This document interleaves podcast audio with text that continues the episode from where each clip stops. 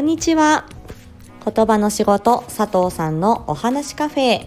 本日もお耳に書かれて嬉しいです。この配信では言葉声コミュニケーション伝え方など日常で使えるヒントをお伝えしていきます。ツイッターも行っておりますので、えー、ぜひとも覗いてみてください、えー、3月に入って初めての、えー、配信になるかと思いますえっ、ー、と今日はですね3月の3日が命日である私の父について今週は少し振り返ってみようと思います。まあこうやってあのお話をするのがですねまあお父さんに対しての、まあ、供養にもなるかなと思っております。で、まあ、あの、ちょっとね、そういう、まあ、命に関わるような、うんと、話にはなっちゃうんですけども、あまりしみったれたようには、うんと、私は語らないつもりなので えっと、まあ、自分事ですよね。絶対に皆さん、ね、あの、千人じゃあるまいし、死というのは、えー、まあ、必ず人間誰しも訪れるものです。で、えー、まあ、私個人としても私今年で40になるんですけど、えー、と30代の頃から私たち夫婦には子供がいないんで、まあ、自分たちの、まあ、落とし前というかえー、っとねまあ、就活ですよね。えーまあ、終わるに活動で就活、まあ、それはきっちりとした上で、えー、この世を去っていかにはいかんなというふうには思っていました。でまあ何かきっかけがないとこういうことってやらないなと思ったんでエンディングノートを、えー、と買ってはあるんですよ。コンビニで買ったのかな？スーパーの 本本売り場かなんかで買ったのかな？あの買ったんですね。でこうそこにこう書き込めるようになっているっていうような、まあ、こう冊子みたいなやつですけれどもで40歳になったらこれを書こうって思っていて40歳になる、えーまあ、自分の、えー、その誕生日ですね。で多分その私がエンディングノート書く時ってえっ、ー、と2023年今年の10月になると思うんです。誕生日が10月なので。で2023年の10月ってスタイフもしやってたら、え、1年経つぞっていう感じなんですね。10月1日にこれ私始めてるのでね。22年の。なのでまあいろんな節目でもあってまあそれまあそういうこともあってですね。まあいろいろ自分のこと考えるわけですよ。で、えー、まあそこで、えーと自分のねその就活みんななんかどんなこと考えてるとかどうどうみたいな、まあ、話題になればいいかなと思っているのであまりしみったれたような話だと思って聞かないでください。はい。なので、ちょっとお話ししてみたいと思います。で私の父親は、えっと、2020年のひな祭りに、えー、この世を去りました。65歳ですね。でうちのあの夫がですねあの割とあの理系というか算数大好きな人で、まあ、私とは真逆の人なんですけど、えー、例えばね65歳あらお若かったですねなんてよく人が言うじゃないですか。でそれが本当に、えーとお若かったですねっていう表現が正しいのかどうかっていうことをその今の、えーと、平均寿命ね男性の平均寿命を照らし合わせてそこから、シグマ1シグマ2シグマ3という形で 何のこっちゃですけど標準偏差というものですね、えーと、大体人間大体、まあ、ここが平均だ平均寿命がここだとすると何歳から何歳に死ぬ人が何パーセント。何歳から何歳に亡くなる方が何パーセント。ここからここが何パーセントっていうようなことを出すような計算なんですって、まあ、統計学なのかな？シグマって言ってた気がするんですけど。でそれで計算したらそのうちの父が亡くなった65歳っていうのはシグマ3って言ってた。からあこれは本当にあの何て言うんでしょう。えっ、ー、と全体のうんとまあ、20%30%、まあ、とにかく、えーとうんと、半分以下ぐらい65で亡くなるっていう方は大多数の方はそれ以上の年齢で亡くなるので確かに若かあのお若かったですねっていう言葉は その表現は正しいっていうことを あの本人がですね、はい、あの本人がというかその夫が言ってたのであなるほどなと思いましたが本当まあお若くして亡くなったんですね。で病院がねとにかく嫌いな人でした。ね。はい。本当にね。で彼は青森出身ですから私両親青森の人なんでまあじょっぱりですよね。頑固者。まあ、じおじいちゃんのこれ思い出の時にもお話ししましたけどね。まあじょっぱりで。うん。でね割と寡黙な人でした。うん、控えめな人でしたねで私がねあの母親が結構あのガミガミ言う人で母親にガミガミ言われて私があの玄関先で泣いていると母親がいるその一緒の空間にいたくなくてちょっと逃げ出すわけですよその部屋を。で玄関先でしくしく泣いてると父親があのうんとさりげなく私のところに来てティッシュの箱をですね持ってきて。頭撫でてくれたかなどうかなっていう感じですけどポンポンって肩でも叩いたかなでそれでうんまあほとぼもそろそろほとぼり冷めると思うぞみたいなことを言って立ち去っていく、まあ、そういう優しい父でしたね。でその2000とだから21年の、えー、と年末にうんとね、貯急にね、うんと、具合が悪くなって、まあ、熱が出て食欲がない。で、多分ね、その前からちょっとおしっこが近いとか、腰が痛いとか、いろいろ不調はあったんですけど、まあ、本人が病院にまず行きたがらない。家族が勧めるんですけど、まあ、じょっぱりなんで行かないんですよ。で行かなくてでいよいよ、うん、熱がほとんどね熱出す人じゃないのに熱が出て物が食べられないっていう風になってから消化器内科みたいな町医者に行って、えー、レントゲンかエコーを取ったらば、うん、これは沖病院行きましょうって言われて、で、年末に検査入院に行ったら悪性リンパ腫っていう血液のがんが分かったんです。すごいね、お腹の中大きい腫瘍でした。だからね、胃がね、圧迫されてたんだと思います。ちょうどねこの、うん、と股関節あたり、うんと、盲腸のあたりからぐわーっと大きくなってきたそのリンパ腫っていうのが内臓を圧迫してる状態だったんですね。で物が食べられなくなってた。もともと細身のあの父で私もその DNA 受け継いでるなっていう感じであんまり太らない人なんですが、うん、余計にね細くなってるっていう感じでした。で急にそれが分かったんで、えーとまあ、結構急遽検査入院になったとで私のところに年末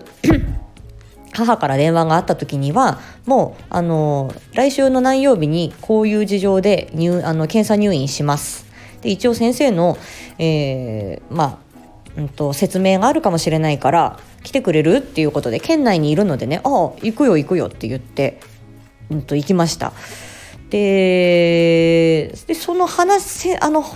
とね母が話すにはその前にうちの父親が自分で、うんと、葬儀屋さんに行ってそしてえっ、ー、とお寺にも行ったっていうんですよ。就活したんですよね。でだからねあ死ぬんだなって思ったんだと思うんですよね。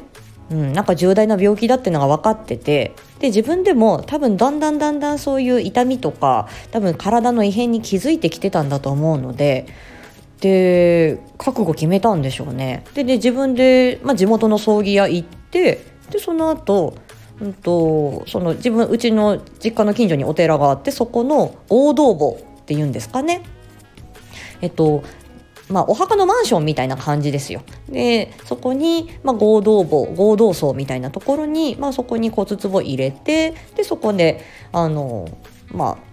あなんて言うんでしょうまあ供養してもらうっていう感じだからそのお墓のこの価格とかを買わないで済むような形でまあじゃあお母さんも買えばっていうことでお母さんもそこに買ったんですけどうんなんかそういうことがありました。でで父がえー、っとね2ヶ月半くらい入院して亡くなったんですね一回お正月に家に戻ってそれからずっと入院したんですけどで、えっと、亡くなった時にじゃあどこに電話するっていうことですよ。これまあ経験ある方は非常にわかると思うんですが、えっと、と見と私は父を病院で見とってコロナがね流行り出す前ていうかあちょっと謎の肺炎出てきてるぞっていうふうに年末に言ってたで、えーと、オリンピックが、えーと、延期になるっていうあの2020年なのでギリギリ面会できたんですね。であの父が亡くなってっていう時にさあ退院しましょうってことになるわけです。でそこから荷物をまとめ始めエンゼルケアって言ってまあえっ、ー、とごご遺体の処置をするわけですけどそれやってっていう中でじゃあ、えー、葬儀屋さん決まってますか？じゃあ電話してくださいっていうことで遺体の引き取りをお願いしなくちゃいけないんですよね。え？って思いません？であれって病院と提携してる会社もあるんですけど、えー、葬儀屋さんがねあれはね高くつくんですって。だからそれってあのウィンウィンの関係でおいし、うんと、葬儀屋さんも食いっぱぐれないし病院もすぐさま引き取ってくださる提携している会社さんがあることで、えー、例えば入院の待機をされてる方がいらっしゃればもうそこすぐさまえー、午前にもし引き取ってくれれば午後には入れられるとか翌日には患者さん入れられるっていうことであのありがたいわけですね。なんだけど、あ、わかりました。って言って、私はもうそもそもその父がその就活をしてたってのも分かってたし、えー、まあ、それを分かってたので、ちゃんと電その父が自分で予約したところに電話して、え引き取ってもらいました。でその後も、えーと、ご葬儀その葬儀があってその、えー、打ち合わせっていうのも本当にスピーディーに進みますよね、えー、23日後にはこれ決めなきゃいけない。これこれこれっていうので。であとは父は乗ってた車のえー、処分もあったのであれ軽自動車だと財産にならないんだけど乗用車になると財産になるので、えー、っとその死亡届出してからだとその車を勝手に処分することは許されないんです。相続に値するので。そうするとなんか名義をねものすごくこうなんか細かくなんか調べてとかすごい面倒くさいんですって。で父がね乗ってた車がね何だったっけなステージアかな。自分で日産ステージや、えー、中古で買ってっていうのがあったんでうん。あのボロボロだったけど財産になっちゃうんですよ。だから、えーと、提携してるというか本当に地元なんで保険屋さんがいるんですね。で生命保険の手続きもあるし、えー、自動車保険の手続きなんかもなくなった後あるのでそそこが一箇所にまとまってたんですうちの父の場合。もうこの保険会社さんにお願いしてるっていうことで。なので、まあ、生命保険のこともある。亡くなったっていうことを、えー、保険屋さんに伝えないといけないし死亡届の扱いとかそういうこともあったのでやってて。で自動車のこともえー、どうしますってことになったんでじゃあその葬儀屋さんと、まあ、その保険屋さんと、まあ、どっちも打ち合わせというかその時にまあうちに来てうちの実家に来てお話をしていたので、まあ、地元なんでみんな顔見知りなんですよ。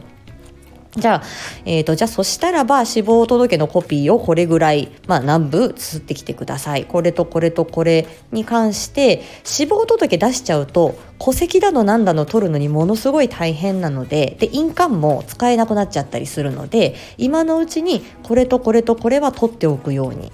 あとは銀行からお金引き出すとかもそうですね。1日にこれぐらい引き出せるっていうことも、えー、あるので、そういう裏話ですね。お葬儀とか、えー、そういう、うんと、お金をね、仮想の時に支払わないといけないとか、そういうことがあるから、こういう手続きが事前に必要なんで、えー、役場に届け出を出す前に、こういうことをやっておく。で、あとは車の廃車手続きですね。で車屋さんがあの「どなたかこれステージや乗る人いますか？シーン」みたいな「乗らないよ」っていうので、はい、じゃあ分かりました。じゃあ、えっ、ー、と、なんとか自動車社さんに、えっ、ー、と、レッカー車で、レッカー車来てもらって、えー、廃車手続きしてもらいます。で、こうこうこういう手続きが必要ですけど大丈夫ですか？はい、お願いします。みたいな感じで、えー、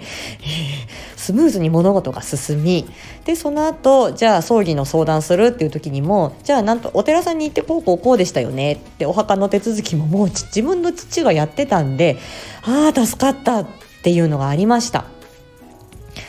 なんで本当にね父親には感謝しかないです。で後からその葬儀屋さんも、えーと、そのうちの父親が自分の契約のことでって言ってるわけですよね葬儀屋さんにこれから俺入院するんでもしもの時はこういうふうにお願いしますっていうふうに言うんだけどなんかね変に覚悟決めてたみたいで全然落ち込んだ様子もなくうちの母はドヨンとしてるわけですけど本人は割と毅然としていて、えー、すごいしっかりあの打ち合わせされていきましたよ。まさかこんなに早く、あのー、お世話するというかね。本当にこんな、あのー、こんなに早くお別れするとは思わなかったけれどもいや立派でした。っていうふうに葬儀屋さんからも言われたしお寺の住職さんからも言われてで私たちももうその段取りが決まってる中でで父親が直接おのお願いしに上がった方々と,、えー、と打ち合わせをさせていただくっていうことなので話が早いんですよ。で本人の人柄も分かっていてっていう感じなんであのね悪くはしないですよね。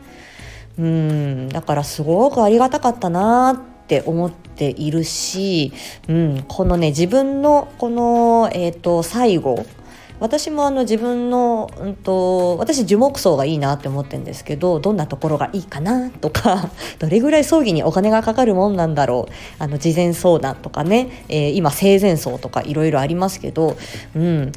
あのー、いろいろねあとはまあ相続夫婦2人の場合でもねちゃんとそれちゃんあの相続のことちゃんと遺言手続きなんかしておかないとねあのなんか遠い親戚とか兄弟に分けるとかそういうことになってしまうのでまあ別にそれでもあればいいんですけどもっとシンプルに相続したいっていうことであればねそういうこともやっとく必要があるとか。事前にねこれは避けないで自分事として勉強しとかなくちゃいけないなっていうふうに思いました。うーんまとまりない話でごめんなさい。だけど、まあ、うちの父がそういうふうに自分でその就活をして家族は本当に助かった。ただそれの経験談でございます。次回はですね、えー、その父の闘病中のこととか病院とのやり取りとか、まあ、私医療従事者でもあるので、まあ、病院の裏側 病院のえっ、ー、とそうねまああのそういうまあ舞台裏みたいなことも分かった上で自分が患者家族として感じたことみたいなので 少し喋ってみようと思います、えー、ごめんなさい。目標の15分を過ぎてしまったんですけれども父親の供養ということで許してくださいますか？ということでまた次回お会いしましょう。お付き合いいただいてありがとうございました。